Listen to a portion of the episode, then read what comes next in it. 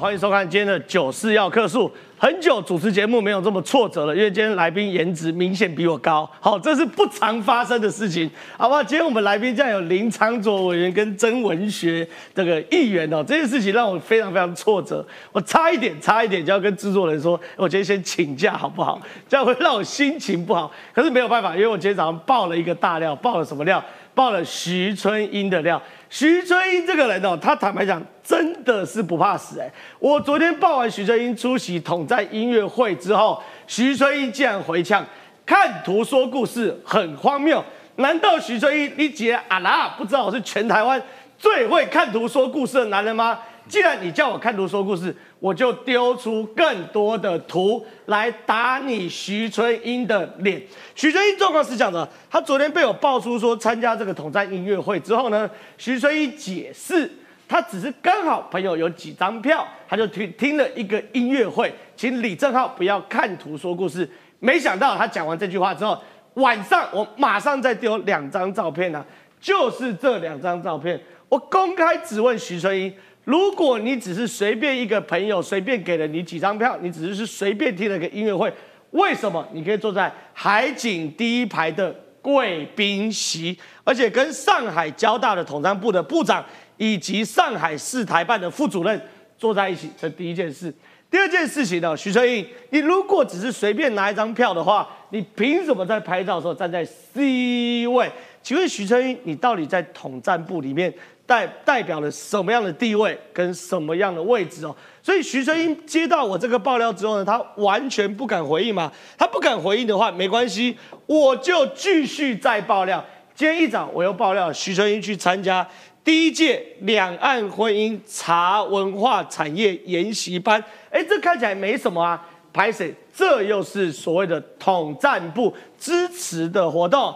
南平市统战部部长庄立。出席在贵宾名单里面，而徐春英在中华人民共和国的领土，在致辞的时候又说：“我对国家的认同，对身身为中国人的自豪不会改变。”哎，你不是说你是台湾人吗？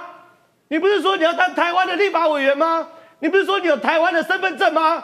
怎么忽然又变成了中国人呢？所以徐春英呢，今天我们要好好给徐春英。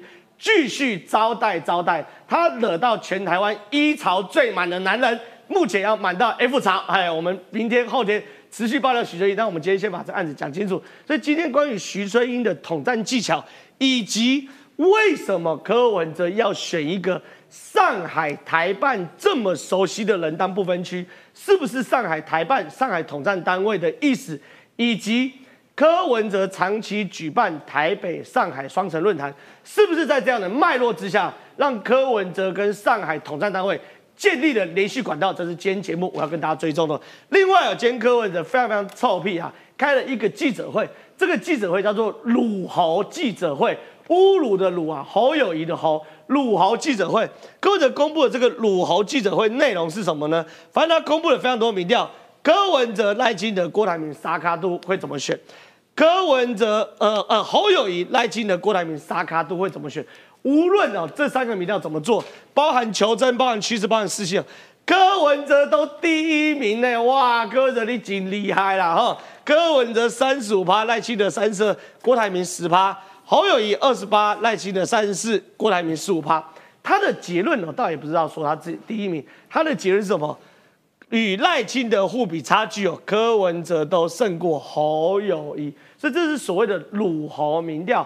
所以蓝白合到蓝白拖到蓝白分，真的要走到蓝白战了吗？以上这么多精彩内容都会在今天节目跟大家讨论的。进入节目讨论之前，先来介绍今天来宾。第一位来宾是我们这个资深理工男创夏哥，你好，真好，大家好。不过我要跟观众抗议一下，刚刚讨论一大堆，说我那张照片，每个人都有年轻的时候，三十年前的照片，岁月会催人改变，对不对？啊，是是是。但是政治人物如果三天两天的政治价值就改变，一定会被骂。哦，你讲柯文哲对不对？对，感觉感觉有一个这个这个伏笔，晚点让创哥来分析。再来是这个财经专家邱敏光，康哥你好，郑浩好，先跟各位谈，今天要来跟各位谈论一下柯文哲的死穴软肋出现了，会不会柯文哲是共产党的选择呢？等一下来跟各位说清楚。光哥你也跟中国交流过，对不对？对。不是一般人，应该是不能做第一排。哦，开玩笑，我们外资的主管都排到五五第五排以外去了，对不对？没错啦。这个没有官方的，你怎么做第一排？徐正义，等下我们让宽哥来跟他好好打脸打脸。再是我们这个立法委员林长佐，长哥你好。嗨，呃，郑浩好，还有大家好，第一次来节目哈，刚刚特别问了一下郑浩说，哦，就轻松聊就好，要不然给我很多资料，我其实非常的紧张。不会，轻松跟郑浩。我们轻松聊，随便线上都比馆长多啦，所以这是算是很轻松的流量怪物节目。再来，这个不得了了，这个叫做苗栗县第二选区曾文学，曾文学你好，郑浩好，大家好。我跟你讲，文学的的选区非常非常复杂，有头份、三湾、南庄、苗栗、公馆、头屋、大湖、卓兰、斯坦跟最后一个是什么？泰安。好，大泰安，泰安，非常非常复杂。可是，哎，周文学，听说你可以用客家话把这些都讲出来。可以，可以，地名都没有问题。来来，念看看，念看看。九份、三湾、南中、苗栗、公馆、头屋、大兰、太湖、斯坦、泰安。哎，蛮厉害的哎，你是去才学对不对？是是是，你本来完全不会客家话，完全不会。那你现在客家话程度到什么？呃，就是我致辞，我刚刚刚讲到致辞嘛，就是坐在哪里跟能不能够致辞，这是非常指标性。像我原本是议员的身份，我去很多场合根本没有我讲话的余地。你现在不得现在是立委候选人 哦，这个公部门就会说哦，都可以，就是都让我可以致辞。所以能不能够致辞是非常指标性，你不是随便去参加一个活动。你致辞可以用一点点客家话讲，还是全客家话？可能可以两到三成，至少开头跟后面问候一定要用客家。在台港后改黑苗栗演演真本文学对，然后最后什么台积卡按字 C，谢谢。对，好，没关系，语言只是沟通的工具，但是我觉得光因为我是客家人，我是铜锣客家人，没错，光是能用刚刚这些讲，我觉得就已经厉害了。好了，我们不打屁聊天了，我先给大家看哦，因为今天早上我报了一个料，报这个料就是徐春英参加统战部的茶文化研习班的活动哦。这个活动三立特别做了一个新闻，我们来看一下这个新闻内容。中配徐春英被爆料出席统战音乐会，不仅座位就坐在第一排，就连拍照也站在 C 位。对此，徐春英回应只是一场音乐会，但政治评论员李正浩八号在加码爆料。二零一八年，全国台联、台胞部和福建省台联举办第一届两岸婚姻家庭茶文化研习班，出席贵宾包含南平市统战部部长庄丽。活动被列为统战部重要绩效。徐春以学员身份上台致辞，强调我们对国家的认同，对身为中国人的自豪不会改变。南平市的统战部的部长是亲自出席哦。为什么你每次参加统战活动都刚好能够以代表身份致辞？说你对国家的认同是中华人民共和国，因为你现在凭什么来当中华民国的立法委员呢？徐春英接连被爆料出席统战部活动，现在中国国台办所属的中国台湾网最近文章提到，结婚十年却不得定居台湾，更直指民进党打压中配惹众怒，当成了标题，企图引导舆论风向，歧视中配。中国的这个啊台湾新闻网啊，刻意啊去挑起啊，说民进党去打压陆配。这个就是典型的认知作战，在介入这一次的一个啊总统的一个大选。一方面试图进入到国会，一方面也试图去分化政府跟整个陆配这样的关系。哈，那我相信这样的策略是不会奏效的。中国统战界选渗透手法无孔不入。针对李正浩爆料，徐春英出席统战活动截稿前尚未取得回应。哎，对，宽哥，徐春英昨天呛我这个看图说故事，很荒谬。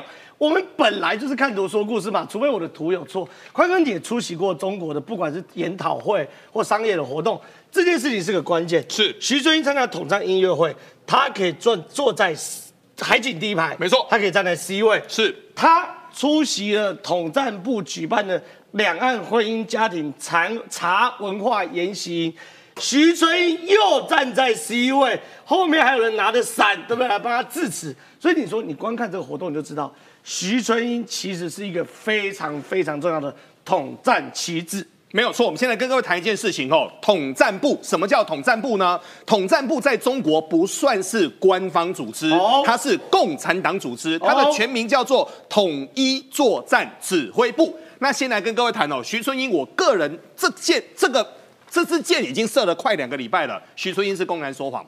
徐春英说：“哎呀，我过去哦，我在中国对啦，我是主任级，所以我大概有车子，但我绝对不是共产党。各位，他说他绝对不是共产党。那各位，他是不是共产党呢？你今天如果不是共产党的话，你想要跟这些中央大员、跟统战部的整个领导长官要能够在一起，得一定不扣零。然后再来，我们先来看哦，这个是。”郑浩前两天所抓到的两岸婚姻的啊所谓的茶文化研习营，对不对？这里面有一个非常重要的哦，这里面呢一大堆的大头，那一大堆的大头当中呢，台湾人只有一个人去，那这个人就这么刚好可以跟南平市的常委统战部的部长，听好哦，庄立统战部的。部长是重点在部长哦，部长的位置是非常非常高的，他居然可以跟整个统战部的部长两个人站在一起拍拍照，拍拍照之后呢？长官说完话之后，哎，他也上去说话了徐春英致辞了，他居然能够上去致辞，哎，我就问各位一个非常简单的，他的角色是什么？对，他的角色是什么？好，那他说我过去已经跟整个共产党完全都切得干干净净了，这个是他的说法，好，这是他的说法。可是呢，他现在呢，一方面很多事情他又指责这个不对那个不对，可是我们再来看哦，徐春英他在另外一个场合当中，嘿，统战音乐会当中，请各位注意哦，他坐在海景第一排。哎呦，旁边都是大长官嘛，大大长官坐在正中间是应该的哦。他坐在整个前面一整排，全部都是长官，都是男生。其实我跟你讲，不要讲中国的活动啦，你去随便一个，比如台湾官方办的活动，你忽然跑到第一排去坐，然后说你哪位兄弟，你往后面。没有没有，不要说找到第一排，基本上前五排前五排都是设定好的，谁谁谁坐哪个位置？为什么？因为后面要拍照嘛。这个统战部所做出来的 任何地方是要交资料的。我们再来看这张。就这么刚好哎，他就坐在这个 C 位的一个位置。但这件事情呢，简单的说，这件事情让整个柯文哲露了馅了。哎呦，现在跟各位谈几件事情哦。柯文哲呢，他一直认为他的智商很高，所以他一直在控制所谓的一个议题。他为什么一开始会丢出所谓的徐春英呢？他的想法很简单嘛，台湾的整个目前的外配是五十七万人，陆配有三十四万人，每个陆配都有老公才能够结婚嘛，六十四加六十四就六。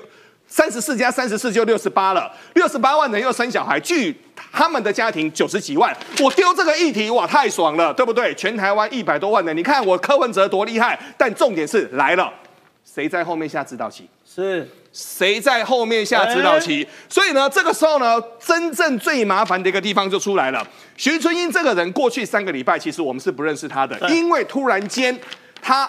可能会参加民众党的不分区的一个立委，所以他是横空出世嘛。结果这个横空出世之后呢，本来对于整个柯文哲的沙盘推演是，哎呀，我这样出来我就有一百万人可以来响应，但没有想到露馅了。是，所以我刚好跟各位说嘛，柯文哲的死穴。柯文哲的软肋是不是这个地方浮现出来？第一个，目前的徐春英是不是假探亲真统战？为什么呢？因为哪有那么刚好的？各位，我再跟各位说一次哦，在中国你要当到统战部的一个部长，嘿，是不干单的代情，然后你可以跟统战部的部长排排站，一起拍照，那还可以一起致辞。所以呢，这当中我们来看哦。这个是之前所说的嘛？这个叫这边有个奇怪的问题，就是温晓东特别解读，就是说徐春英是中国统战部指定的人没有错，是。可是为什么徐春英是刚好是上海姑娘？对，刚好是上海的世家，对，刚好跟上海的统战部很好，没有错。出席上海的统战音乐会，温朗东在这边特别解读，为何是上海统战部？原来里面有有一个 mega，，台北上海双城论坛举办了多年的过程中。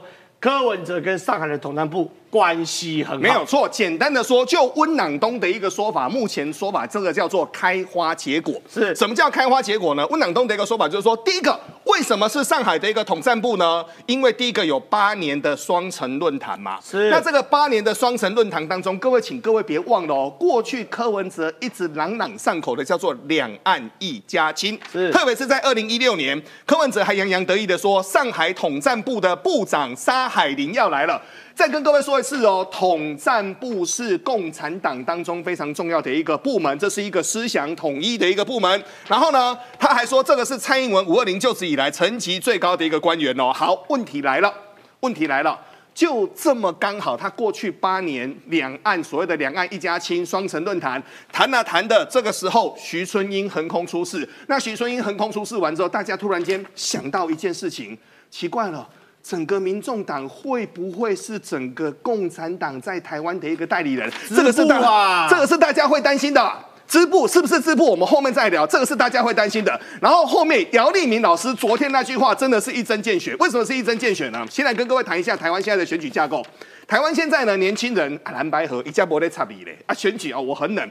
可是对于台湾的年轻人来说，谈论到共产党，他们会怕。哎呦，为什么会怕？很简单嘛，动不动说你有罪，你就有罪嘛。动不动要砍你的薪水就砍你的薪水嘛，动不动让你的钱领不出来就领不出来嘛。各位，你去想想看，你心脏病就心脏病哦，对，这个是最厉害的，这个是最高深的一个技巧哦。所以呢，目前杨立明老师才一针见血的说，目前对于整个柯文哲来说，手头足这一波，他们谈论到徐春英，所以之前呢，对于整个柯文哲他的沙盘推演是，哈，这次的议题控制又是我赢了，没有想到这次在议题控制当中，软肋出现，死穴出现，原来它上面还。有个大长官，所以柯文哲，柯文哲会不会是共产党的选择呢？好，非常谢谢宽哥的开场。我想问一下林长佐委员，因为长佐委员你自己长期在国防外交委员会，对，所以你对这件事情特别敏感。有几件事情是事实可以确定的，徐春英一定是统战部满意的人选，否则不会所有活动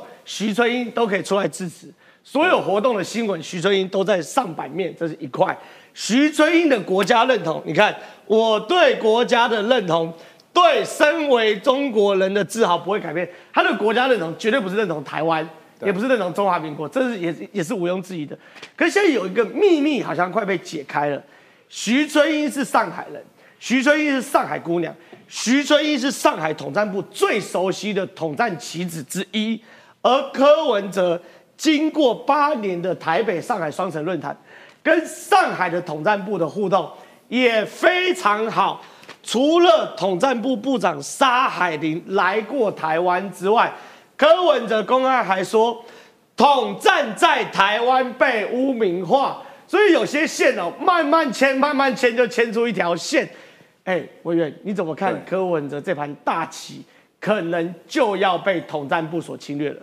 其实我觉得现在这几年，呃，整个新的这一种所谓渗透、统战的方法，已经跟以前不一样了。以前可能大家都想说啊，这种间谍行为就是我养了一个这个神秘的 spy 在你那边，然后做一些偷一些资讯，然后回去给他的这个窃听。好，这样子，那个是以前。对。现在栽培像徐春英这样子的人，在你们国家里面有一些效用，然后回来效忠我们。这个是现在不止中国啦，俄罗斯也很多在这样搞，搞那些东欧国家的。所以他长期其实徐春英根本不用在那边一直狡辩，你直接去看一下，在中国的网站上面，其实台湾在处理这些所谓的外籍配偶的呃组织很多，是他的那一个组织。新闻最多啦，对，他那个新著名协会。发展协会理事长，对，真正在处理的，你如果看在台湾常常很这个活跃，在协助这一些，哈，不管说中配，其实有像这个新著名家庭成长协会，对，或是说像这个东南亚的这一些外配，其实有这个南洋姐妹会，对，这一些你到中国的这网站去查，哪几个协会名字最响亮，就徐春英这一个啦，所以你说其他最常去的。就是你们嘛？你说其他人去是没办法坐在海景第一排的，对啊，是坐在后面全台湾根本不能去，连新闻是没有的，连新闻都没有，现场没有就算，连新闻都不会有。你是新闻最多，而且你坐最前面。第二个就是你现在要做的应该是赶快来讲说啊，我这几年为这些新住民争取了哪一些。你大家也是一样，你查台湾的网络，刚才是查中国的网络哦。统战新闻，你徐春英最多，是回来才台湾，才查查台湾帮助外配，或帮助这一些中配最多的，也不是你们呢。就是我刚刚讲的这个新著名家庭成长协会啦，然后帮助这东南亚的，就是南洋姐妹会。我们甚至于问这个区域立委，像我们自己在万华，那点点会修的，我头都要讲很多不一样借转借来的一个协会，说这一个外籍配偶或中配发生一些护照的问题、小朋友的问题，呃，这个需要弱势上面需要帮助，没有一件是你们介绍来的啦。对对对对，我要问你，所以说应该这样讲。徐春英号称在帮台湾的陆配争取权利，对，他在中国是曝光度最大的争取陆配权益的人，但是以你当明代的经验。我没有一个案子是你们介绍来的，从来都跟许春英没关系，从来没有。我们这边，尤其在我们万华，我我听罗志正他那边在板桥也收过很多这些外配、中配的这些协助案件，我们都有收到其他的协会协助的。没有，你们没有介绍过一件来，那没关系，你可能有一些，你也赶快整理啊，整理说我比别人还要多，以前新闻都不报而已。我跟这个所有的这些协会比起来，我们徐我做的最多，所以我要讲的是。柯文哲，你好像在讲说我要帮这些中配或是陆配或是外配来协助，没有，他最多的新闻是统战，哦不是在帮这个嘛。第二个我要讲的是，每柯文哲每次都说，当然是要两岸一家亲啊，难道要两岸一家仇吗？对哦啊，难道要这个逢中必反吗？没有。当然没有要逢中必反，我刚才就讲，我们做区域立委的，我们协助中配的最多，一样一样对都协助。第二个，遇最惨在台湾最惨的，除了这些呃，其实这些外配需要很多协助以外，其实是有很多维权律师或是被中国打压的人，他们现在也在台湾对哦。呃，不管是长期居留，或是拿到这个呃台湾呃台湾籍的，也有香港人，甚至有藏人，还有中国的这些受压迫的人。是这一些案件是谁在帮忙？徐春英，你有帮过一个吗？都是我们这些人在帮忙徐啊。春义连复查两个字对，都连复查两个字不敢你讲，还叫他去帮维权律师，对，所以我要讲的是，两岸要怎么样？柯文哲，你可以有很多意见，但你至少要帮需要帮助的人吧。对被压迫的人你不帮，你都跟共产党站在一起，跟上海国台办，你没有两岸一家亲，你是民众党跟共产党一家亲啊。对我们是我们这种委员哈。区域立委任何辛苦的案子来，我们都帮忙。以外，像我跟洪生案委员，那一些在台湾，呃，因为受到中国、受到共产党打压，来到台湾寻求帮助的人，都是我，还有洪生案委员、刘世芳委员这些在接，有你们民众党委员在帮忙吗？吗？一个我不知道有没有啦，也可以出来讲有啦，但我没有听说啦。每一次这些最困难的事情，受到最大压迫，家人在中国可能随时会被消失的人帮啦。所以我要讲的是，你没有两岸一家亲或一家仇的问题，是你只跟共产党好，没错需要帮忙的你不帮，说真的要帮忙的中国人我们帮，对吃香喝辣，权贵党政军，你就是专门去贴他们。海景第一排，对，所以不用再讲什么逢中必反，我们没有逢中必反，我们帮助需要帮助的人，你是逢共必舔。对，我觉得徐春英真的是这样。我觉得刚刚这个常州委员点出一个非常非常重要的事实哦，你在中国打的新著名发，我我这是什么？那名字还不是新著名发展协会理事长的名义，在中国吃香喝辣，变成对方统战的棋子。可是，在真的在台湾的中配，哎，出问题的，至少以我们现在看到经验，都不是你徐春英在转介的，甚至很多中国人在中国被打压来到了台湾，你徐春英连话都不敢讲，请问你凭什么成为台湾的立法委员？所以徐春英呢，你可能真的不了解台湾的政治文化，你可能真的不了解我一旦开始揭弊，我的低潮有多慢。明天还有你的东西，所以我连续好几天给你徐春英好好招待招待，看你徐春英会不会脱一层皮哦。没关系，我想问一下这个川哥，我们请川哥来到那个那个电视机前面，因为我们讨论徐春英哦，讨论徐春英，其实姚立明老师最近讲一句话，我觉得很有道理。他说徐春英会直接刺伤了最重要的手头族。我认为未来一个礼拜，如果下一波民调再出来。柯文哲民调还会再掉一两趴，就是徐春英一定会对选票有影响。可柯文哲厉害哦，柯文哲今天一早公布了一个民调，叫做鲁侯民调。嗯我们等一下来进评论鲁侯民调之前，我们现在看一下今天早上柯文哲评鲁侯民调的画面。我刚才讲过嘛，我是一个很喜欢数字的人，除非你故意要作弊哦。如果你就是让让公正的媒体去做，这很明显嘛。胜败的组合应该怎么组合？我想你们媒体记者朋友也都知道。想问一下，所以你手上那一份是是有什么样子的数字可以给大家看吗？这个是初步的结论出来，赖对科嘛，哈，赖对火，这个这个哪一个胜率最高嘛？这难道会看不出来吗？如果在误差范围内不敢讲，超过误差范围还是很清楚嘛。哎哎，庄哥，我想问一下，因为柯文哲刚贴了一个民调，他开记者会，这个民调说哇自己有多厉害，多厉害，多厉害。他民调说哇我最厉害，我拿求真民调、趋势民调跟世新大学的民调三个民调，我柯文哲都赢侯友谊，柯文哲赢侯友谊九点三，柯文哲赢侯友谊八点一七，柯文哲赢侯友谊八点七，所以哎，川哥，所以。蓝白合真的要变蓝白拖到蓝白分，要变蓝白战了吗？你想说这个叫落后民调，可是你要知道哦，其实柯文哲突然之间开记者会，公布了这三份民调，对这个叫做柯文哲选情自救的叶克膜。哦因为为什么叫叶克膜？刚回到，然后前面姚立明讲了嘛，还会继续掉下去，对不对？因为徐春英的状况是什么？他可能我们他一直没解释他为什么要许春英嘛，但是有个可能性是什么？可能呢？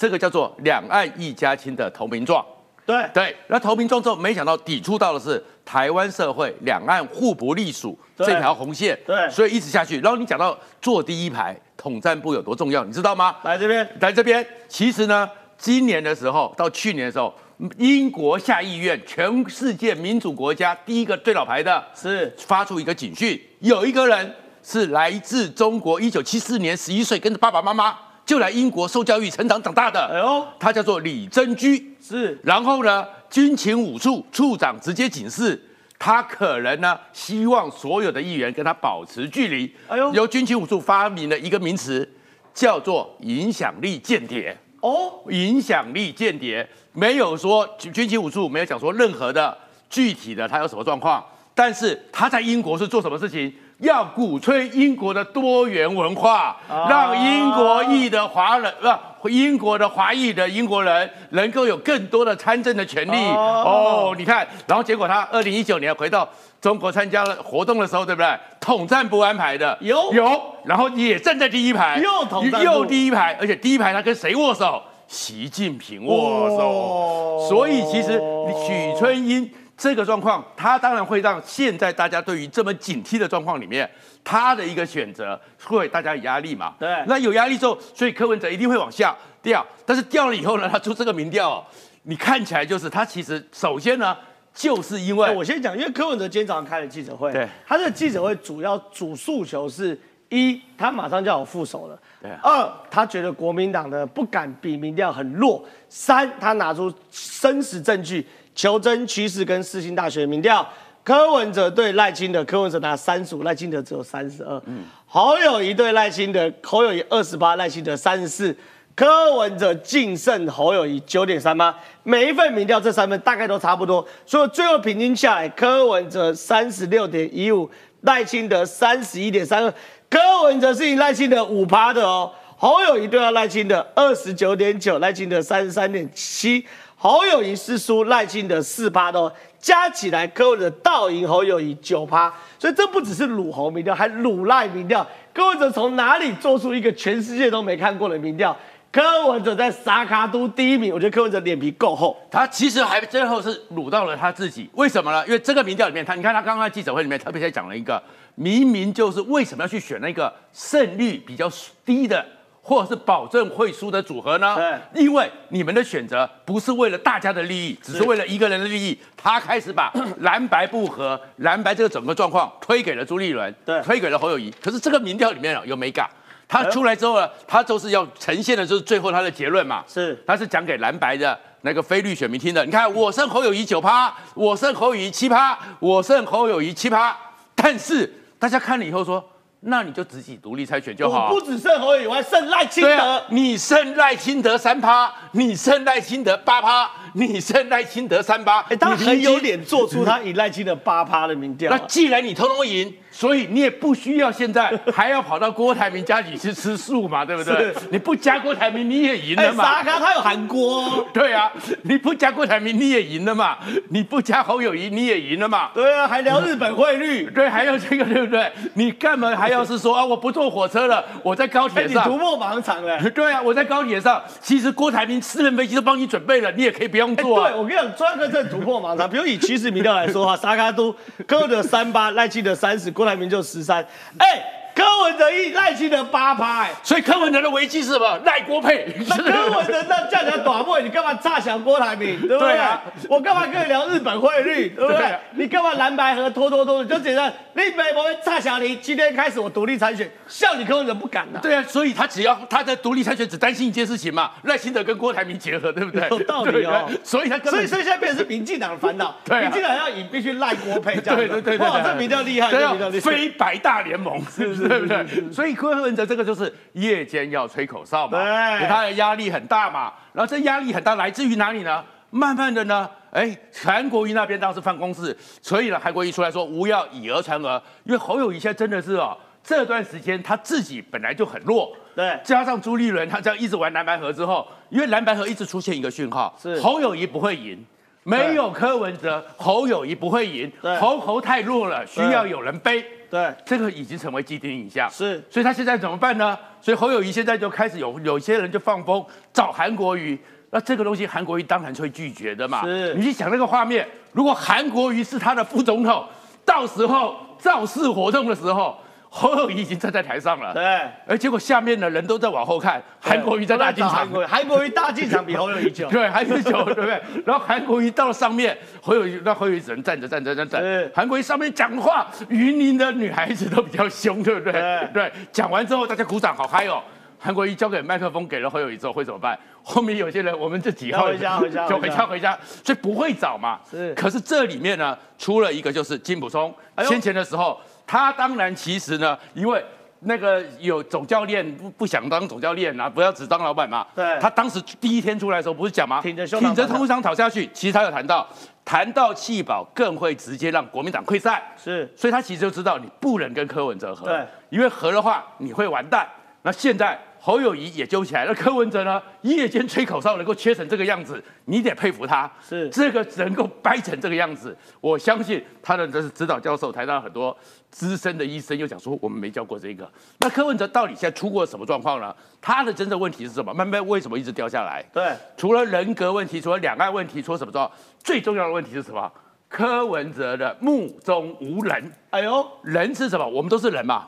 他目中无人，通通都是紧急急诊时候的耗材。是不管是人才，不管是议题，不管是他的薪水，他都把它当成是耗材。对这段时间我要用就用了，过了以后忘了。所以你会看到，现在开始的时候，又开始去扯他的薪水了。对要天灾的时候，我捐薪水。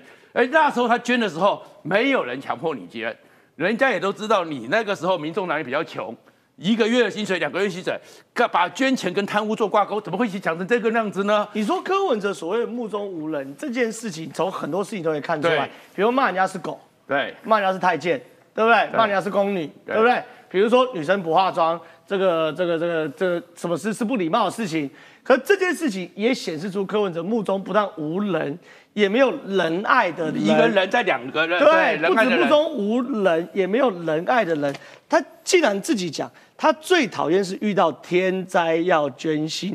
他说：“我又我最讨厌就是天灾要捐薪水，我又没有贪污，我哪来的薪水来捐呢、的社会氛围常说要捐一个月的薪水，甚至还是两个月，对。那大家也没有说你柯文哲一定要捐嘛，也没有人去在乎你说捐了多少嘛？对。但是你那个时候，你那个时候，你的时候捐钱是耗财，哎，这个时候柯文哲也捐了，你捐了。那如果你不捐，没人会讲话嘛？对。那你这个时候讲的时候，还开始抱怨乐捐嘛乐捐嘛，说这是乐捐嘛。啊，各位记者小姐，你们一个月薪水捐出去，你们觉得怎么样？你就是觉得他对于捐钱帮助需要帮助的人，对对他来讲是一个负担，是目中无人。然后再过来，所以他才会骂他嘛，不要捐就不捐嘛。然后另外的时候呢，他喜欢讲他自己没有贪污，没有怎么样，对不对？对可是呢，你会看到为什么到现在为止，大家去算嘛，曾经他是整个新北、台北市整个变动率最高、翻桌率最高的市政府嘛，对一堆人走了，而现在姚立明都已经站到了赖清德这边了嘛。是那当然，第一个原因是我相信他有柯文哲马上讲说这是政治考量，当然现在选举不政治了，不干嘛废话，了？我找竞选总干事不是政治考，量，不政治干什么呢？重点在于说，现在我相信赖清德已经知道。搞成这个样子，国民党已经把侯友谊，侯友谊本来就在自毁，朱立伦又踩两脚，柯文哲再踩踩上去，最后可能开始只剩六十多天，在辩论台上，反正侯侯也不敢辩论嘛，对，所以他要准备对付柯文哲这一种完完全全，其实是有的人最厉害是什么？我们在我以前最喜欢讲，我们在眷村的时候，爸妈最喜欢告诉我们说，创下啊还有长辈说，你有读书，你在村子里面哦碰到哦那种帮会的大哥哦，是其实哦还好处理，因为他们还会跟读书人讲讲话，还讲义气，讲道理，对？但是你碰到了痞子混混哦，单打单帮的哦，你是很难搞的。现在他们就要准备怎么去应付柯文哲。那当然，姚立明二零一四年帮他打赢的那一场仗，当然了解。那其实整个过程中，当然很多人会去分析姚立明怎么转来转去。立明呢，其实我也认识他快三四年了，他其实就是我们这一辈比我大一辈的一点点的那一个时代的大时代里面，对于国家社会。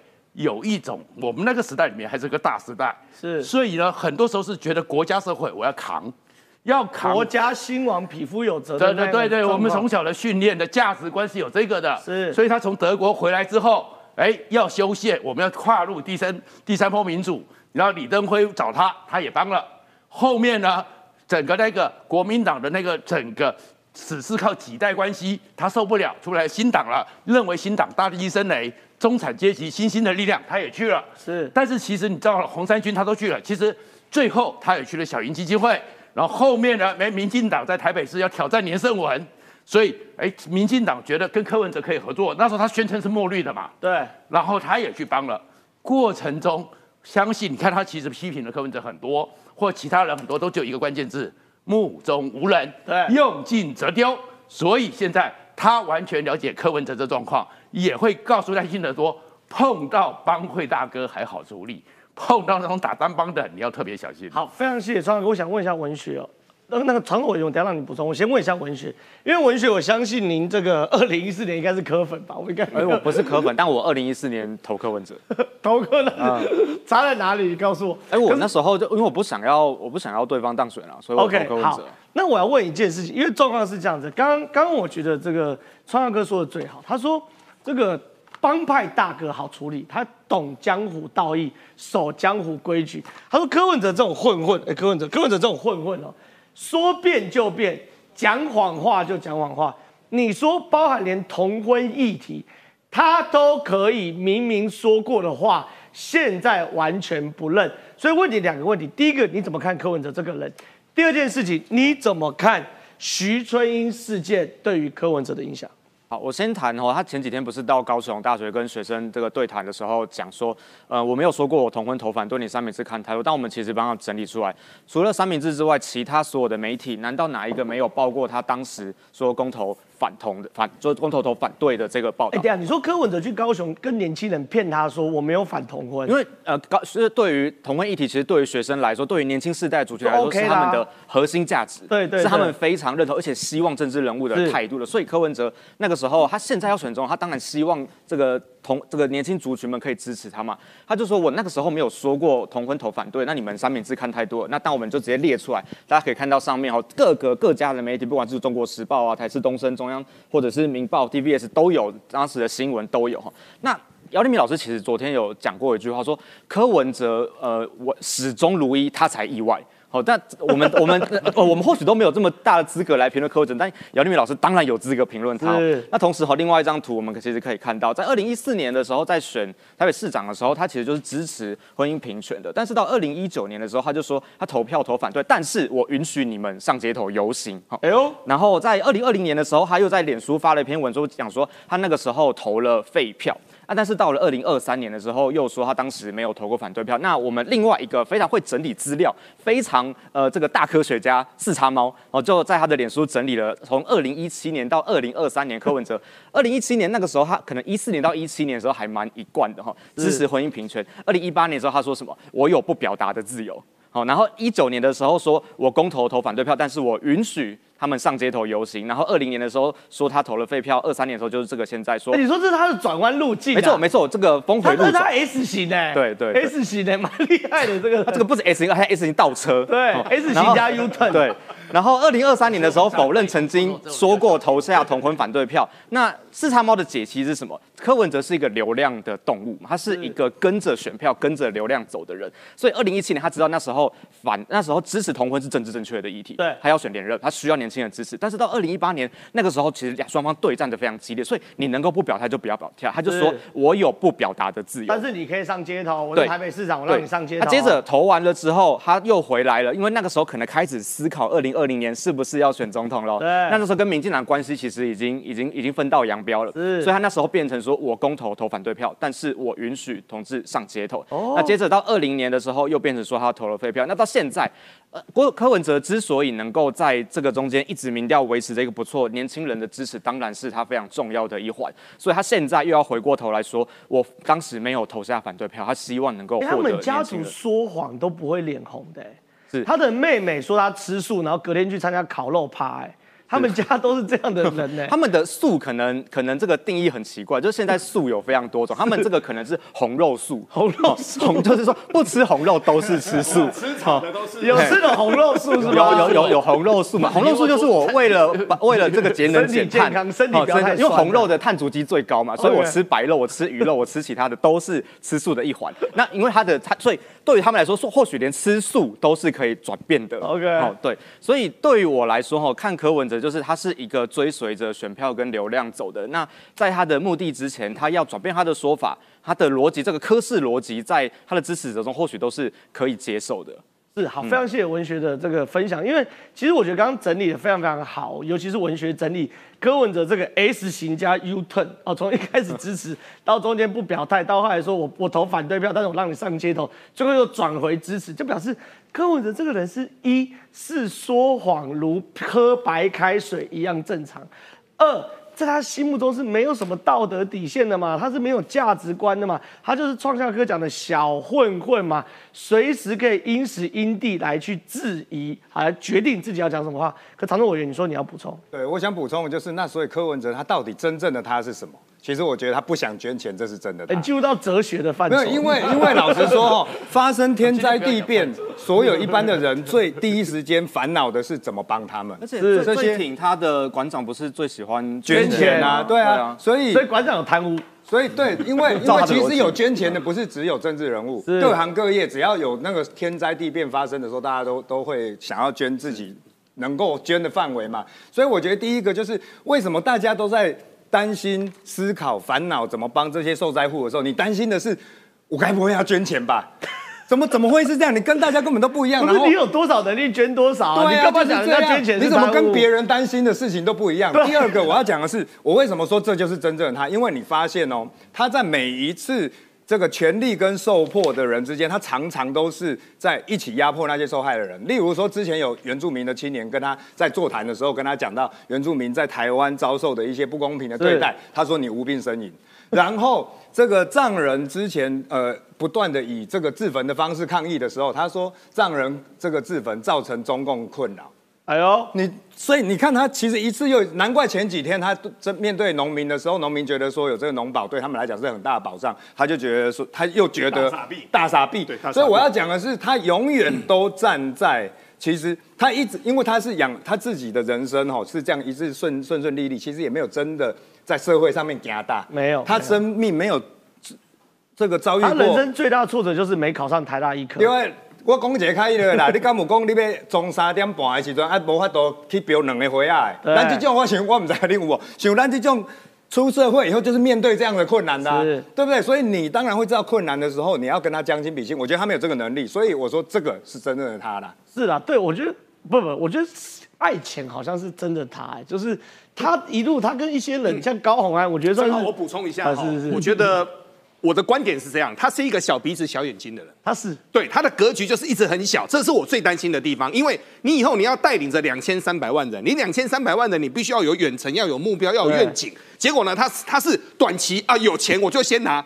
去去去那个秋衣那边最明最明显嘛，哎呦啊，他就帮我搭了一个场子了，不去白不去。各位，他如果今天可以不去白不去，他会不会不嫖白不嫖？这个是大家最担心的地方 白不。嫖这件事情太太太太超过我们的尺度了哈，但没关系。哎砍掉砍掉我想问一下这个 这个常州委员，因为你在这个国防外交委员会最近常在市井，有非常多假讯息跟假消息哦。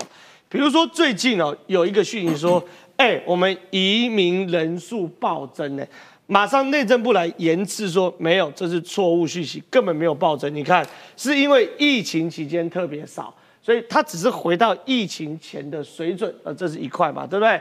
另外呢，开始有针对这个王美花啊、去做所谓的攻击嘛，对不对？这些东西我不谈。可问题是，你说最近包含网络上的错假讯息非常非常多，比如有个网红叫做 Bump，他去批评政府说，哎，我在杜拜救人却被政府刁难，你说他这个批评也翻车，甚至王宏威也点名自其七七是青绿网红。拿一大堆政府标案，哎，这都是错假讯息，所以选举到了末期，越来越多假讯息在我们中间流传了。对，其实这些资讯战或假讯息的这个问题哦，其实过去遇到选举一定都会有各种抹黑啦，有的没有的。对。但是你要注意的是，现在其实我昨天才接受一个法国的记者的访问，现在民主国家都发现，除了一般选举会有的这种乌贼战、攻防等等。不管中国或俄罗斯，他都在趁这个时间，发现你在炒什么东西的时候，他想办法帮你、帮你抖内、帮你宣传、帮你。你有时候莫名其妙在你的脸书出现某一些广告，对，那些广告都是境外资金进来的，这些都是民主国家现在正在面对。我要讲的就是，当前呃之前的那一些呃，不管说像到杜拜的啦，到这个东南亚，到这个柬埔寨，柬埔寨发生的这一些。案件呐，哦，就是被掳去，然后变成要做诈骗集团的这一些事情。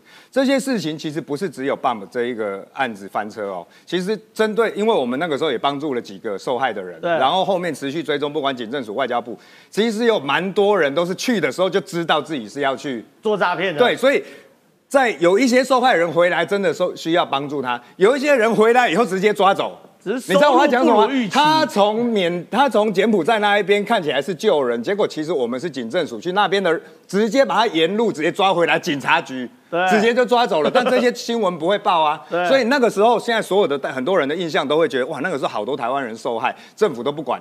其其实有很多案件，当然也有受害。我要再讲一遍，其实我自己经手就有几个受害，我跟赖品瑜，但是也有很多。他们就是要去诈骗的，所以他还帮我们，等于还帮了这一些这个跨国，帮了当地的政府把人抓走、抓回来。所以我要讲的就是，但是哪一种东西中国有下宣传、有下广告？就是那一个时候，所有出现这些诈骗案件，嗯，这一些这个人被掳走的这些案件的时候，中国其实花了很大的力气在下这种广告，说你看台湾政府就不摘雕，不快都帮走台湾狼。等到后面真的事情发生不是的时候，我们不可能讲说，那我们赶快来下这一些真实的广告，不会，这个就是正常状况。这个人被抓走了，他就被起诉了，就这样。所以我要讲回来是，我们现在面对的问题有一部分是正常的选举攻防。例如说王宏威这一种，对，但是我要告诉你，如果你发现这些新闻怎么被再制作，做成 TikTok，做成短影音，做成其莫名其妙的脸书的广告，看起来也不是王宏威下的啊，对，这个时候你就一定要非常提防这一些到底怎么来。那我想再问委员一个问题，因为最近有一个江湖传闻啊，我不知道你有没有感受到，这个江湖传闻一直说，原本中国集团在借选其中有个重要的标的物就是瞄准陈吉仲。陈其中下台就是瞄准王美花，那这个传闻出来后，其实蛮有趣的哦。你看到第一个黄国昌先踢爆了一个叫做台盐绿能的弊案，那这弊案被我打脸打爆了，根本没有弊案嘛，对不对？就是赵天麟开了一个协调会，那协调会就是台盐澄清，而且是劳资之间，对，希望多聘一些人，聘人怎么了吗？根本没有弊案，可是。黄国昌踢爆完后，就马上说：“王美华，你难道不用负责吗？” 哎，你黄国昌自己加文件，你都说不知道了。王美花总会知道台盐，而且台盐非国营哦，国营才占三十八。他是上市公司啊。对，他是上市公司，他有股票代码的。好，又来了，罗志强又来打王美花了。台电离岸风电一起故障率高，发电量难达标。而两岸经济合作架构 EFA 中断趋势，必须必必然会重创台湾。老师，老是状况外的经济部长王美花，最重要的事都不知道，所以我想问委员，你你真的有感觉到 狙击完成集中要狙击王美花了吗？我觉得对，就是我们当然不没有证据，但是以对中国来讲，处理经济，例如说缺蛋、缺电，或者民生呐，民生的东西是最好操作的。对，以前以前中国这个不止中，我要再讲遍。中国、俄罗斯这些国家都一样，他们最一开始做的这个统战影片，做的这一些大外宣影片，都是在讲中国多好，俄罗斯多好，你们多烂。他们现在都是把你们本来不用被扩大或造成社会垄。这个扰乱的民生议题，把它搞乱，所以当然第一个照样一定是陈吉仲，第二个就是王美花啊。这是民生经济，这是他们他们整个认知战的这个方式已经不一样。以前是告诉我们大江大海，中国多么美好，然后他们的这一种中国特色的这一种社会主义，对社会主义才能够建设。才你还记得那个时候青藏铁路的时候，他们怎么宣传？对对。现在不是这样了啦，现在他看到你有什么弱点哦，但好像有一堆一一些人在吵架，有些波动了。对我。直接砸大钱让你们全民都炒，这个是其实全呃这些欧洲在研究认知作战，拿台湾为例子的，是的研究出来的结果，不是我自己在那边讲哦。然后还有包括台湾的台这个台湾 AI Lab，就是都是一堆很厉害的工程师发现的。那而这个是我们现在在用网络的这些年轻人，他最不容易有警觉，因为本来就是你推什么给我看，我就看一看嘛。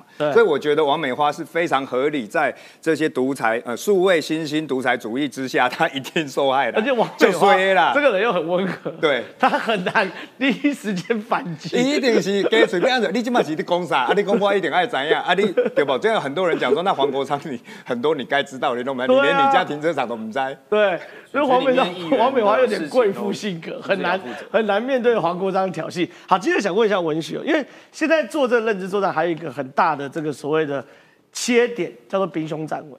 嗯，其实我们俩都是台湾人啊、我觉得，因为我们俩都年轻人，可是我一直觉得兵凶战危这是个态度问题，就是你到底是你要先武装自己，才会让对方不敢对你侵略，还是你要卸下武装，你才会换取和平？其实我觉得是很大的观念分歧。可是你真的有感受到兵凶战危这样的议题也在台湾发酵吗？这当然是一直以来都是对于台湾人的一个威胁或者是一种恐吓啊。但是其实啊、呃我先秀几个数字给大家看，正大选员中心其实一直持续的有在、哦有在试出台湾的这个呃。对于台湾人还是中国人认同的趋势，大家可以看到，从九二年开始一直到二零二三年，呃，认同自己是台湾人的数字其实从十七点六一路升到六十二点八，其实非常高，超过六成。它中间经历了两次非常大的中国人从多少变多少？中国人从二十五点五掉到二点五，掉变成2.5变成啊十分之一。徐春英就是那二点五啊。，所以这个趋势上跟下，它其实是非常明显的。那它的中间经历了两次什么？一九九六年的总统直选，是还有马英九的后期的执政，然后尤其是到14年太阳花没错，这里是一个非常大的涨幅。然后到二零二零年的时候，其实就反送中的时候有上去了。所以中国对我们的威胁越大，台湾其实对于自己的国族意识的成长其实是越强烈的。所以中国越这个样子攻，其实我们从另外一份调查中其实也可以看到，当你面对这样子的威胁，台湾人是不是愿意保家卫国？只有超过七成的台湾人是愿意的。但台湾人遇到最大的问题是什么？在场呃，大家非常多的台湾的人其实都当过兵哈。那大家在当兵的时候遇到的是你。觉得你的训练跟你实际上可能要面对作战的时候是有落差的，有啊，我有学刷油漆啊，对，但但这个就是扫地技能啊。但我们其实不是 不是坐下来比这些事情还有，蚊帐，我连蚊帐都会折，吓死你。折的方方正正，角角这是八角，然后对，所以这其实是台湾人在他是要要捍卫自己国家的意志是很高昂，是很坚定的。但是为什么会没有信心？是我们过去所受到的训练跟实际上我们对于作战的认知是有落差。那另外一个好、这个是统独议题的趋的趋势，所以呃我就不花太多时间讲了。其实我们在维持现状跟是邓成自己是台湾人的占的比例也是非常非常的高。这其实跟台湾这几年整个政府在国际上面的自我定位以及我们所宣称的方向，其实是非常接近的。就是我们要加强自己的能量，那同时我们当然不挑衅对方，因为从头到尾都是中国在压迫台湾，所以对于台湾人民来说，这个选择是非常的清楚的，就是我们要自己要强壮。但是面对对方的挑衅的时候，我们不会害怕。所以当中共透过各种的代理人，透过各种的统战策略来的时候，我觉得台湾人是不会接受。那其实有我们回头来看到，呃。呃，柯文哲透过许春英这样子抛出来，他其实就是在测这个风向。那显然台湾社会并不接受，所以柯文哲在这个议题上面，他当然也是不断的在翻转。是非常谢谢这个文学的分享。确实，我们先请宽哥来到台，来到这个电视墙前面。确实啊，面对中国的步步进逼，我们台湾当然要警觉，可不代表你要害怕到膝盖跪下嘛？为什么？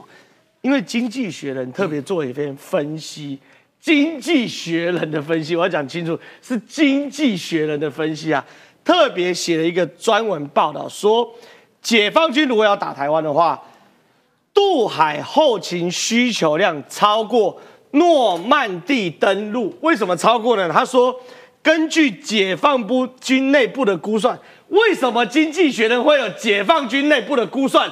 这件事也是个不解之谜哦。但是渡海作战需需所需要的运输载具，包括三千列火车、一百万辆运输车辆、两千一百架飞机，以及超过八千艘舰艇才能运输，这个太可怕了吧！全世界在做所谓的会计学当中的话，最困难的叫做军事运输。我举一个最简单的哈，最近以巴战争，各位都知道已经开了开始了一个月，对不对？他们现在初步的估算，我就算各位给各位听哦，三十六万人一天早餐、午餐、晚餐加子弹，加上防弹背心，加上头盔，他们出估现在呢随便打打四个月要花台币一兆多啊一兆六千亿，而且这个前提还是不能扩大战争，不能扩。大战争呢，还不能扩大战争。那我们再来谈一件事情哦，为什么他们的经济学人会说解放军渡海的后勤会超过诺曼底登陆呢？哇，顺口利天压力的。先讲一下诺曼底登陆。诺曼底登陆在一九四四年的时候的诺曼底登陆呢，先跟各位谈哦，美国、英国、加拿大联军总共十五万人，这个十五万人呢，他们单单准备物资准备两年，好、先想哦，枪要不要？防弹背心，把所有的衣服全部都准备好。特别选了一个六月六号，你知道为什么要选择六月六号吗？夏天，夏天的时候不用军，不用午夏冬季装备。各位去想，欧洲冰天雪地，我单单那个厚重的大衣、下去，夏天穿吊嘎就可以了，比较简单，比较简单。可是那次呢，多惨烈！我就讲最简单的。那个时候呢，英国的第六空降师先下去，三千个人下去，剩一千四百个人。对然后呢，幺洞幺，美国最强的，现在还是最厉害的幺洞幺空降师。幺洞幺空降师第一波下去八千八百个人，到整个地面只剩四千。对因为沿路一直打，一直打。好，我们再来谈哦。解放军呢，那时候过的叫多佛海峡，多佛海峡多宽呢？各位，三十四公里。台湾海峡最近的要两百公里，然后中解放军它可以射飞弹吓你，但是我要占领一个地方，占领一个地方的定义是什么呢？根据一八九五年之后后面的一个三年，日本的亲王亲自骑着马，带着整个军队来到台湾，那个时候从基隆不敢进，特别绕过去，从整个北方沿路杀进来，各位单单把台湾全部拿下来三年，沿啊，你说你说那个时候打一些台湾拿锄头的，就没有哎，拿锄头跟锄头跟原住民都打三还有年，一寸一寸一寸的打哦，单单这样打，各位就要打三年，就是把全台湾全部都平定好，不然都很简单嘛。你本来是原住民，那个亲王还得了疟疾过。后来他就说台湾卫生不好嘛，好，后面就说台湾不好卫生不好那另外一件事情，那目前以台湾来说的话，台湾现在不一样喽。台湾第一个。台湾，我们当然今天这个是一则讯息的，后勤会成为解放军攻台的最大的一个整个麻烦。但现在呢，我认为除了整个后勤这个麻烦之外，昨天那则讯息很重要。美国的国防部长亲自对中国说：“我们认为在整个美中双方部长级跟部长级要有所谓的对话管道，所以呢，美国的国防部长特别去问中国：我现在要跟谁对话、请问现在中国的国防部长是谁？没有国防部长，中国的国防部长到现在还是悬缺的。”还是悬缺的，这么大的一个泱泱大国。那我们再来看哦，我们说习近平怕不怕？习近平当然怕啊。为什么怕？很简单，秦刚他是特别一把手这样子扶持、扶持、扶上来的。秦刚的整个升官的速度快到宛如是坐火箭一般，中国所有的人看看不懂啊。结果呢，好不容易养出来，甚至于中国的红派跟太子党其他人很多都在猜，会不会秦刚是下一个世代的接班人？秦刚不见了，对。秦刚直接拔掉了。连秦刚如果所以你说他们中国除了这种装备上的危机之外，还有领导上的危机。领导上的危机、领导统御的危机、信心的一个危机、贪腐的一个危机。我们再来看哦，习近平他自从上任，各位都知道，习近平他就是改变了过去矛盾江湖的一个时代，所谓的隔代接班，他把结构全部打坏了，对不对？那他把结构全部打坏了，很简单，过去的那些人我不喜欢，我要换上我喜欢的人，换上我喜欢的人之后，他又不喜欢了，所以他一直结构一直在换啊。中国人民银行结构在换，中国的军事战区也在换。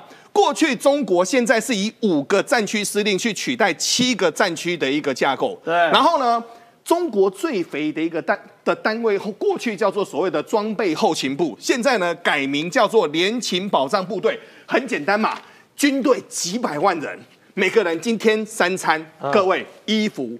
子弹、飞弹那些乱七八糟的，我就讲一个最简单的一件事情。山东号最近不是带着九艘战舰出来吗？跟卡尔文森号、跟雷根号在对峙。正好你知道山东号单单加一次油要多少钱吗？台币八千万。哦，台币八千万能够加油哎啊！台币八千万能够烧多久呢？先跟各位说，四十八小时后才能动。台因为它烧重油了，妈妈它比较烧重油，它花了这些钱呢，在暂时只能够用五到七天。哦，很多事情很花钱呐、所以呢，他就说呢，现在呢，整个解放军要使用数位的技术来做整个物流，但现在最麻烦的是解放军找不到，为什么找不到？一胎化啊，一胎化完全都找不到，所以就目前的一个架构呢，我认为。解放军他会每天一直说，为什么呢？我花了这么多钱，盖了这么多的战舰，花了花了钱，或用了这么多的战斗机。我说我不打台湾，我这日子怎么混？每天文攻武吓。但各位真的敢打吗？仔细想一想，如果说要动用几十万人，要动用到那么多的一个物资才能够渡海，这一趟的成本，仔细算盘打一打，他打得下去吗？对，因为米宽哥刚刚讲的非常非常重点，就是这个经济学人在分析，解放军打台湾可能不是军力问题，也不是武力问题，是后勤问题。习近平其实也知道这个后勤问题有多麻烦。习近平上任之后做了各项的改革，成立了直接由习近平直接领导的联勤保障部队，也就是打仗的时候的后勤是要直接对习近平负责的，中间将领卖给笑。而且呢，要求解放军使用数位技术进行物流管理。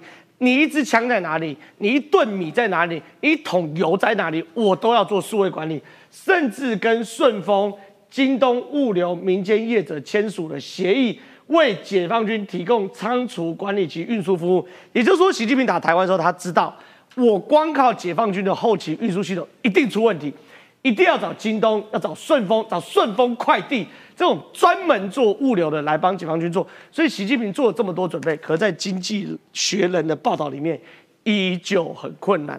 台湾海峡就是两岸之间天然的天险哦。好，节目即将要结束，可是最后最后，因为我们节目结束之后，我们会有这个这一票很纯是曾博瑜的扫街嘛，对不对？可是常总常总委员会继续看到我，你陪曾博瑜到这个扫街，对不对？他是新店深耕实地平林污染，哎，你扫街的感觉怎么样？哎，其实我觉得非常的好，哎，因为我觉得博瑜因为已经在那边选过，所以其实相亲对他都算熟悉。他当过议员，对，然后对他有当了 短暂的议员，十个月，对，但是其实他那一次也选的很不错，那一次议员其实也选的不很不错，所以我要讲的是，他其实我我感觉到大家对他很熟悉，以外也有很多人是。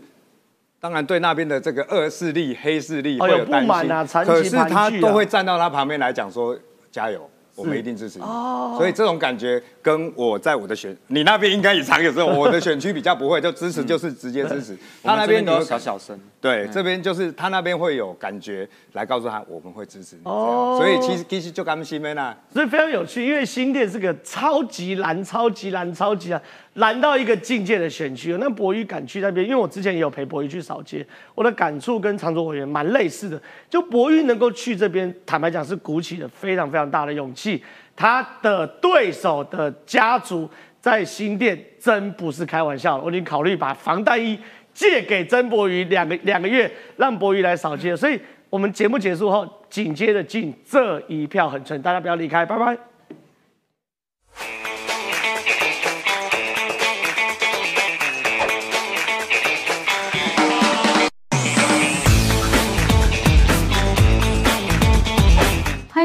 这一票很纯，第十集候选人来宾是曾国瑜，我是曾国瑜，那我是正大社会系毕业，那呃台大社会所毕业，三一八就太阳花学运之后，我就在新店这边参选立委，那当时是用绿党社会民主党的身份来参选。那选完之后呢，我在新店这边创立了在地生根协会。那在地生根协会呢，做这个新店在地的长照工作，然后做新青年的议题。那我们也做议会的监督，监督市政，那监督市议员来做市议员评鉴，就像那个公都某做国会评鉴，我们是做新北市议员的评鉴。那这个其实蛮重要的，因为以前新北市议会啊，这个执行率只有三十趴。就 是说，大部分的议员是不去议会质询的。但是我们做议会评鉴之后，做了三年，那市议员的质询率就飙到六十几趴，会怕会怕，对，大家会紧张，所以真的是要做就要有监督才会有进步。之后呢，我又在新店这边参选议员，那当时是呃落选头，就是差几千票呢，没有没有当选。我那时候算落选头，但我看票开出来，我最难过不是我自己没选上，是我想说韩国瑜居然选上了，然后公投的结果又那样，所以其实那时候那年很难过。我刚刚讲说我参选一八年参选的时候是落选头。就二零二二年的时候，突然有一天就新闻爆出来说，我们在地有一个市议员，那他很久以来这个盗领助理费的案子终于三审定谳，嗯，然后当下就被褫夺公权。那依法我就要递补，但是那时候递补离就是卸任只剩四十四天，然后也来不及去做这个议员连任啊，参选的登记什么，任何都来不及。那只剩四十四天，那就是成为史上最短的市议。那时候因为侯友谊市长也在竞选他的市长连任。所以我也没办法去咨询他。那可是我还是在这四十四天里面做了非常多的会刊啊，因为我自己很关心交通议题，所以做很多交通会刊。然后呢，我们也曾受理了超多这个呃幼儿园啊，或是公托中心不当对待小朋友，因为其实新北市的这个方面真的是很严重。还有我们新北市有一些这个警察不当对待、不当执法、不当执法的，对对对，相关的陈情我们都有受理，然后召开记者会，然后帮他们追这些后续的部分。所以其实四四天我们也做了很多事情。那我们今天呢，就是跟着博宇也是一整天。那比较特别的是早上的市场扫街，是哇，这个建国市场是我。扫这么多个市场，配这么多候选人扫市场最大的一个，是它其实是两个市场，是建国跟仁爱。我们今天去的是两个市场，在一条路的两边。嗯，那它过去是很大的市场，可是它都是私人的市场。那后来那边土地就是交易之后，所以它就变成没有腹地了，所以它的所有市场东西都很小，嗯，然后很窄这样子，然后其实也影响到交通，因为大家都摆到外面来，那交通就很很混乱。然后我们旁边还有一个建国游泳池，它其实在新店非常精华的地段。那有游泳池当然很好，但是因为我们新店有新的这个运动中心，所以现在这个游泳池它的使用率就比较低。因为这个游泳池十一月到今年租约就到期了，因为它是 OT 的。嗯，所以我们希望可以把这个游泳池改建，然后把它变成就是公有的市场。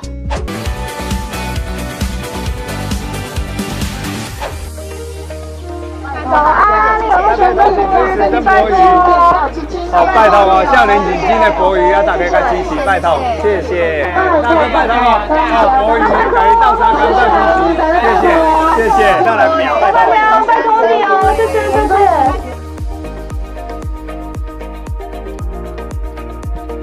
需要你支持哦，拜托，谢谢。好啊，大哥，大哥，谢谢。哦，谢。谢，拜托你哦，谢。谢哦，谢谢，谢谢。哦，到月姐，到月姐。再拜托，哎，刚刚是不是阿过去了？再来一次，谢谢。哦，再拜托，大家厉害，啊，拜托你们哦，谢谢，拜托哦，我们加油，啊，再拜托你哦，这次拜托你哦，谢谢，谢谢。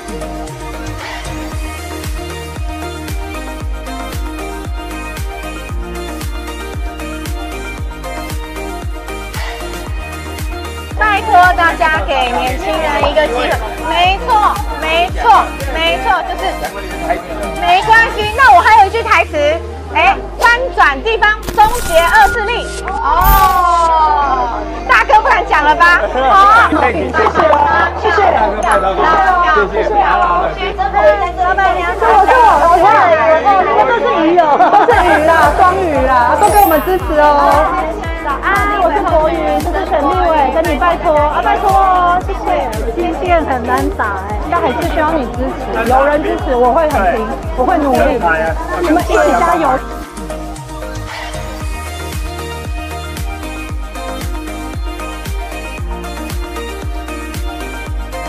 好，谢谢。多支持哦。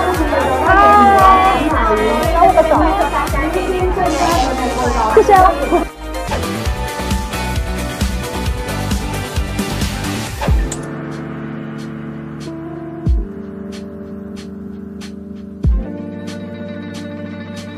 好，我们先来带家纯来吃我们的新店在地的黑庄牛肉面。嗯，然后我们这家牛肉面是四十年的老店，然后老板就只卖牛肉面、牛肉汤，就这一碗汤浓、超级浓郁的汤头卖四十年，而且肉质非常不一样哦。你看看这个半斤半肉哦，你看这个这一块多大一块。那老板用料实在，超级大块，你看它口味很特别啦。那在新店的话，如果没有吃过黑庄牛肉面，就是觉得没有住过新店，真的坦白说是这样。老板是很支持年轻人啊，都给我很多鼓励，所以今天特别带家纯一起来。我们的汤头呢非常浓郁，好喝，好喝，一喝就知道说。都不是什么添加味精，没有，都是说很多的盐巴，很是咸。那我们黑庄牛肉面呢，就是只卖牛肉面跟牛肉汤，就是只用这一碗高汤来跟顾客直球对决。他就跟我一样，就是来这边一对一挑战，也是直球对决。嗯，那我们的牛肉除了这么大块以外，最重要的就是用料非常的实在，一头牛只能做十二碗这个牛肉面，这么超级大块，对。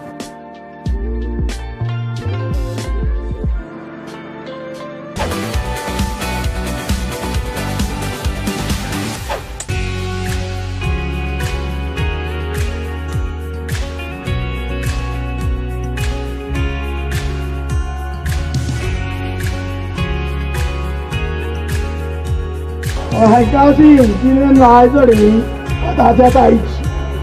大家知道，这是经过多少年，许多人的努力，一直勇敢坚持价值，我们终于能够让台湾成为亚洲第一个婚姻平权的国家，让每一个人都可以享受幸福，让每一个人都可以得到幸福。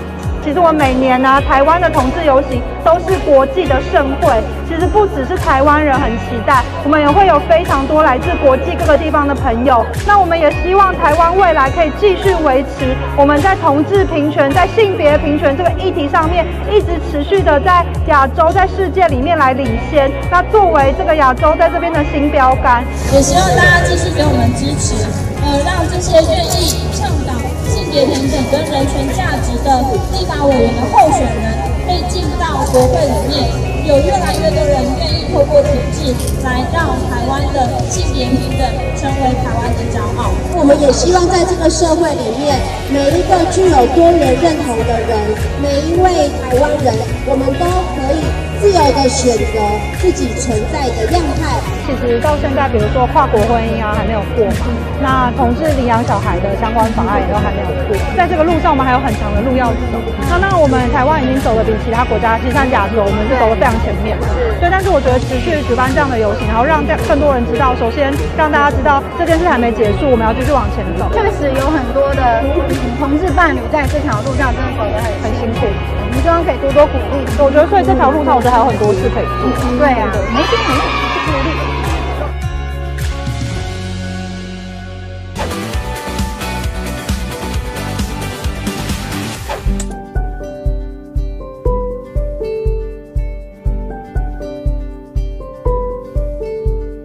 文史这个议题是我自己从政以来就做政治工作以来自己非常关心，尤其在新店这边，我们文史协会非常的努力整理非常多史实的资料，但是呢，我们其实很多地景都没有保留下来。我们想到新店，我们很难想到说，哎，新店的历史我们要去哪里看什么？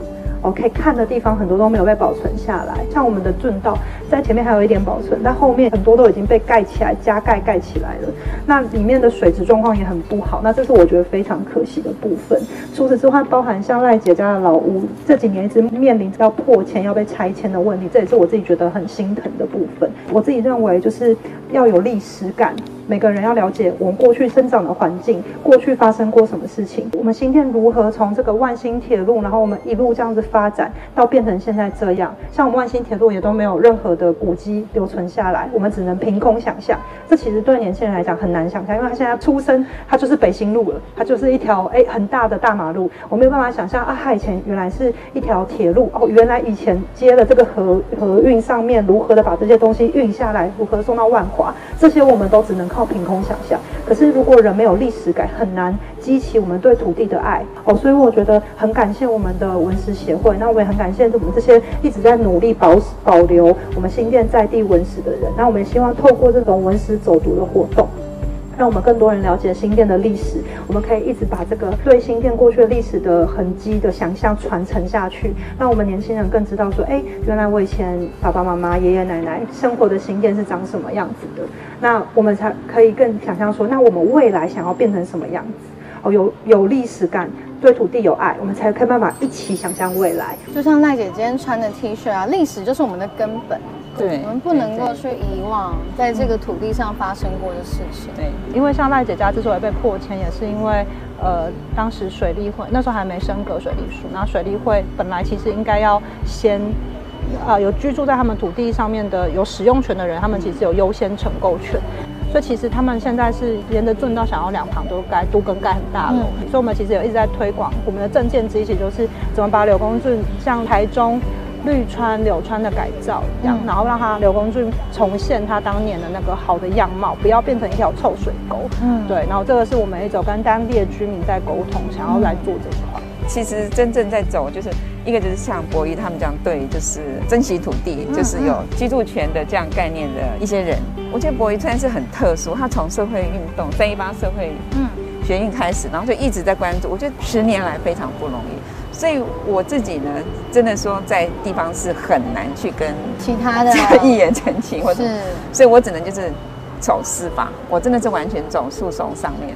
就是争取自己应有的权利保障。那赖姐家就刚好在柳公圳的这个圳头旁边，然后旁边有百年的老樟树，那边就是见证了新店很多历史的发生，所以就很希望那个很舒服的地方可以留下来。然后赖姐当时也说，如果房子可以保存，希望变成一个公共空间，是然后来让大家都可以进去里面，然后这个参观，然后来感受呃新店的历史。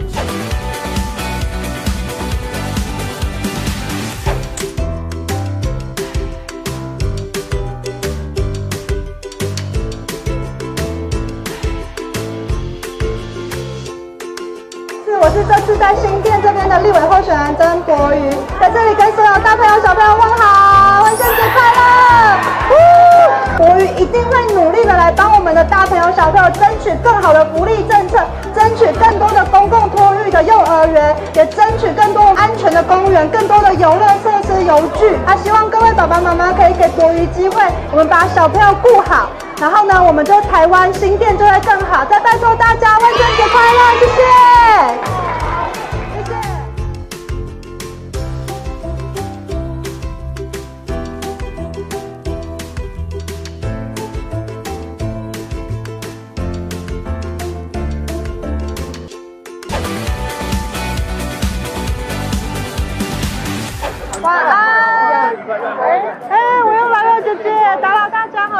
立委候选人曾国瑜，给你拜托。你本人啊？我本人啊，我本人。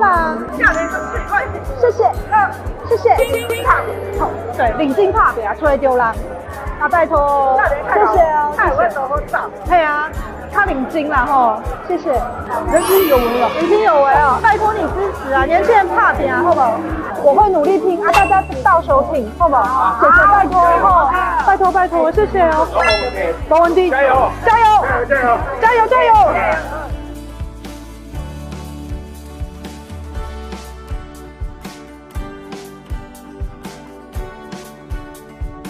谢谢我们喜定光明里所有乡亲朋友，大家晚安。我是这次民进党提名在新北市十一选区的立委候选人曾国瑜，在这里向大家问好，晚安，晚安。祝福我们所有的长辈都可以假霸凌，谢谢。大家又见面。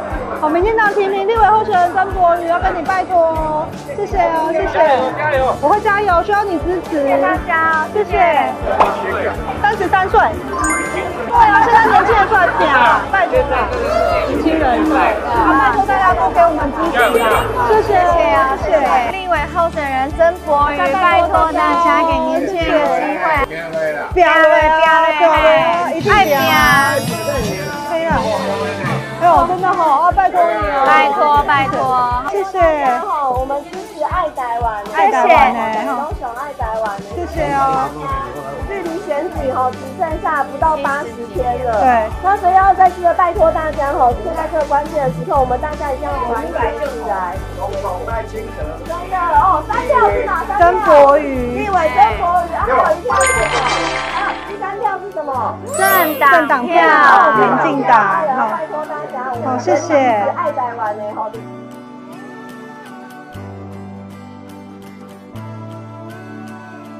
拜托大家，谢谢大家，谢谢，需要你支持哦，再帮忙拉几票。三十三岁而已，非常年轻，非常优秀，非常认真，希望让他进国会。晚安，打扰大家好，立委候选人曾国瑜跟你拜托，好，民进党推出的立委候选人曾国瑜，三十三岁而已，非常优秀，拜托大家帮忙，让他进入国会，替大家服务。在这里跟大家问好，晚安。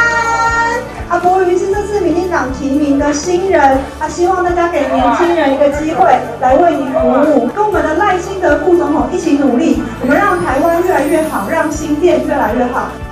我们今天行程有一些参会，是那，我都是说啊，拜托大家给年轻人一个机会进入国会为你服务。国瑜才三十三岁，而现在在新店这个区的现任立委罗明才呢，他当立委的时候。我才九岁，对，因为罗委员罗明才委员其实到今年就是这个任期做完，就已经当了二十五年的立委了。那我们这边有一些这个大学生志工，他来的时候他就说他有记忆以来，他生下来罗明才就在当立委，嗯，到现在都还是。我们很多的支持者他都不敢大声的说我支持你，我不知道有没有感觉？有我有就我们感觉到去的时候，他都会偷偷的这样，哎，比赞比赞然后说我们自己都，我们自己的，对他都不敢大声说出来。那我们当时在租竞选总部的时候，我们真的是把市区这边所有一楼店面出租的电话全部打一遍，打打了三十通电话，所有人一听到是民进党的要做竞选总部，就说没有办法。那连支持者认识很久的支持者哦，都说打电话问他说啊，你有一个店面在租，可不可以让我们当总部租给我们当总部？他都说我票一定投你，我一定帮你拉票，可是你不要让我为难，嗯这样罗明才就会知道你支呃我支持你，这样我会很为难，我对他不好交代，然后我也会怕。这样嗯，会有这种状况，那我就真的是觉得很心疼，就是我们已经到了民主化这么久了，可是新店人啊，我们的大文山地区、大新店地区的人，到现在都还没有办法可以说出来说我支持谁，不支持谁，没有办法把自己的政治理念或政治倾向说出来。嗯我真的是觉得很心疼啊。因为我觉得候选人在跑陆战行程，其实当然很辛苦。可是如果可以收到很多支持的回馈啊，很像帮你充电一样。那我其实很希望大家可以不用偷偷说，不要偷偷说，大声说出来，那我们的气势才会起来。因为其实我们民进党在这个新店这边，每一次的票都是一直在增高，嗯可是一直到现在，我觉得那恐惧并没有因为这样对消失。，像我们排残会的时候，就会有一些长辈很紧张，就说不要拍我，不要拍。我，对。那种不要拍是怕自己出现在呃，好像是在支持民进党，然后怕被误会。非常谢谢我们最强助选员嘉纯 谢谢陪我们来这边，因为今天真的是反应都非常热烈，然后大家也都很喜欢你。这是我们的防灾避难包，是我们募款小物，它是防水的，所以平时也可以带它去海边、海沙边滩对沙滩或是健身房对。嗯那它里面会有什么呢？它里面会有一个哨子。因为这个都是在遇到不管是战争啊，或是地震啊，或是任何的灾害的时候，天然灾害的时候，其实你对非常需要有一个哨子。嗯，然后我们还有这个是我们的这个运动毛巾，没错，它是快干毛巾，就是像战时啊，或是这个防灾避难的时候，一定要带毛巾。可是如果你带的是那种纯棉的毛巾，它其实会滋生很多细菌，因为你会不知道说，哎、你这个需要多久的时间，避难需要多久的时间，所以我们就会做这种快干毛巾，嗯，好棒、很漂亮，很美的。而且这个不是湿纸巾哦，这个不是，是保暖毯，防灾保暖毯。这种都是在这个做野外求生啊等等之类，嗯嗯就是你在野外的时候，它会非常的保暖。嗯，对，所以就会需要这个。然后还有我们还有一个很这个手电筒，哇，这个很高级，质感也太好了吧？是可以拆开来看。然后它照的范围射程非常远，这个坏人可以拿这个打他、哎，其实可以，它具有这个急，它有这个急迫的效果。它前面有做这个，所以如果你在、是在车里面，车窗可以急迫。还有这个是我们黑熊学院出的，因为我也是黑熊学院的共同创办人，然后这是黑熊学院出的干粮，然后这个是一个就是真的是吃一片就非常饱的干粮这样。然后除此之外还有一个，这是我的小玉手，因为我们这次的 slogan 就是挺博于保平安。那、嗯这个就是跟我过去在资讯站的研究啊，然后还有在民防相关的研究上面相关，所以我就很希望，这是为什么会接受民主大联盟、接受赖清德的征召。其实最主要就是因为我觉得中国对台湾的渗透，其实在这几年来并没有减缓，反而是越来越严重的。然后我觉得这种缺乏心理防线、缺乏这种哎中国是我们敌对国家的意识，其实会让台湾陷入一种非常危险的状况。嗯，对，所以我这次才会觉得说好，毅然决然要来跳进来加入这场选。所以这是我最希望就是台湾可以平安，所以就是做这个小玉手，不会保平安的玉手。啊，对，啊这是很可爱，很可爱。对啊，这是我的帽子，就是 Volvo 博宇，然后也是平安的帽子。看完这一集，如果你想要给博宇加油打气，那欢迎上他的募资网站，然后买这个博宇保平安避难包，里面都是很实用的小物。因为我在做在地神尊协会嘛，所以我就做长照工作，就认识很多爷爷奶奶。然后我们会教他们用三 C 手机，就我们有开三 C 课程，就给爷爷奶奶。然后他们就会拿很多他们赖收到的讯息来问我说：“这是真的吗？”说民进党要通过同婚啊，就会有很多艾滋病啊，就类似这种，他们就会拿很多那种假讯息。然后那时候我就觉得这个太严重了，就这个真的会影响台湾民主很多。所以那一次选完之后，我就跟呃沈博阳老师还有我们的吴明轩执行长，就创立了这个台湾民主实验室。它是台湾应该是第一个专门在做假讯息，就是中国对台的资讯战研究。嗯，那我们从二零一九年创立，然后我们就一直在做相关的研究。每一次大选，我们都会去做这个调查，然后去看说有哪一些相关的假讯息影响选民，然后为什么人会被影响，然后我们也做这个监控，哪一些讯息我们怎么证实它是中国来的，是假账号来做发动的，啊，它为什么会影响人，那怎么影响这样？中国假讯息不只对台湾，它对全世界都发动大外宣。可是呢，台湾因为语言的关系，而且他对我们有侵略的意图，所以我们其实是，我们为什么叫民主实验室？是因为中国把我们当做一个实验场。我们后来发现，他对台湾尝试假讯息，然后资讯战成功的很影响力很大，他就会向世界各地去做攻击。那包含在疫情的时候，他大量的使用这些假讯息。那所以，尤其在疫情发生之后，全世界都在关注台湾面对假讯息攻击。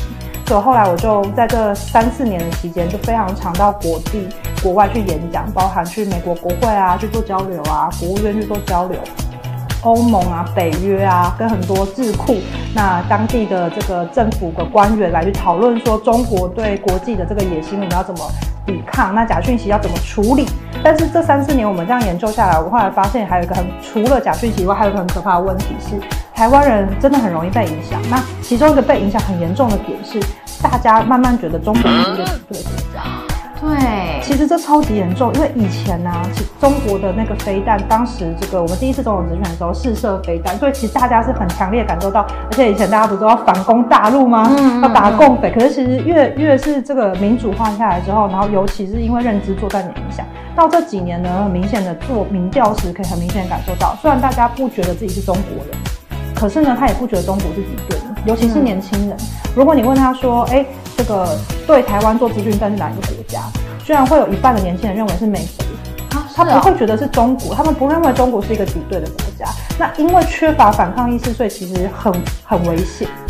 所以那时候我后来又跟这个呃沈博阳老师呢，还有这个曹新成董事长的资助下，我们又成立了黑瞳学院，那是专门在做这个民防的教育，包含资讯战是什么，中国对台湾会做哪些攻击，还有很多军事谣言，比如说他们会试图一直说，比如说国民党会一直说票投民进党青年上战场，会一直说如果中国打过来，可以这个斩首战，一天之内就可以歼灭台湾，这其实都是假的，都是完全是军事谣言，大家就是为了吓你。让你觉得你打不赢，或是让你觉得中国不是敌对国家，我们就很做动很多课程，然后包含这些避难包啊，都是在说，如果真的战争发生了，你要怎么准备你自己。那除了一日的基础仪之外，还有很多进阶的个课程。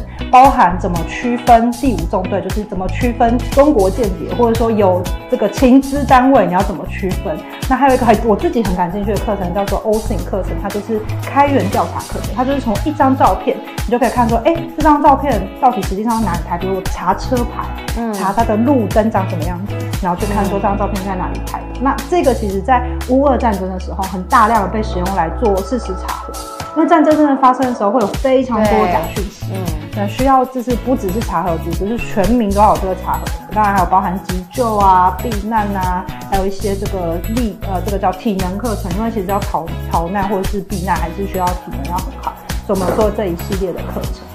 有一个很荒唐的谣言说，呃，有个陌生人是你爸爸。对，就是最近呢，一直到现在都还是会听到这个传言。像我今天我的助理坐计程车，然后司机就说：“哎，你在帮曾博宇哈，曾正娥的女儿。”就到现在都还会这样讲。那曾正和是新店这边的老市长，那是国民党籍的市长，而且有贪污的前科。他们就是故意用我是曾和的市长，我不是真的民进党人的这个方式去试试图要破坏我的这个身世，这样。那我是觉得我爸很生气啦，我爸很不开心，因为就是选举，然后就被多了一个爸爸这样。还是你放一个看板，就是你的那个身份证正反面，而且我的父这样子，曾某某，我觉得蛮有趣的，可爱，蛮好笑的，还不错哈。因为我们今天有一个行程，来回山路开了一个多小时。没错，这个城区就是这样，而且在山路都没有灯，然后很长没有手机讯号，开到一半 Google 就断讯。对，然后那个司机大哥他越开越害怕，因为我今天穿全白，然后有个白色的外套，我们又看起来神神秘秘，就是大哥，我跟你讲要往哪里走？对对对，继续往上开，然后就开了大概十五分钟那种山路，然后就路越来越小，就是越来越没有人烟的痕迹，然后。司机大哥就有点啊，你们你们住这边吗？刚刚大哥直接去后厨，然后帮我偷拿两只虾子，然后又塞给我说，啊，你就没吃饭，跑场没吃饭，赶紧先去，赶紧先吃，放在我手上，超级感人的。